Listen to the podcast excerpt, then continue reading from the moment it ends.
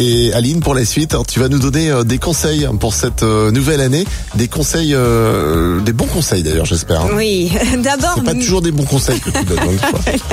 d'abord, mesdames, ne tombez pas amoureuses d'un homme qui choisit les bons mots.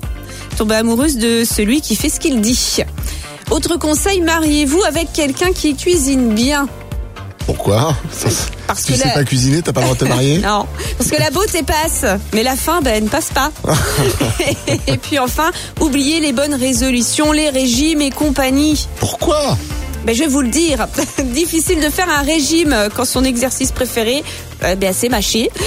Et puis question régime, le bon poids, c'est quand on s'en balance. Ah oui, alors là, effectivement, c'est ce qu'on appelle du conseil, la crème des conseils même. Oui, Merci Aline. je la mange la crème. Ouais, tu m'étonnes.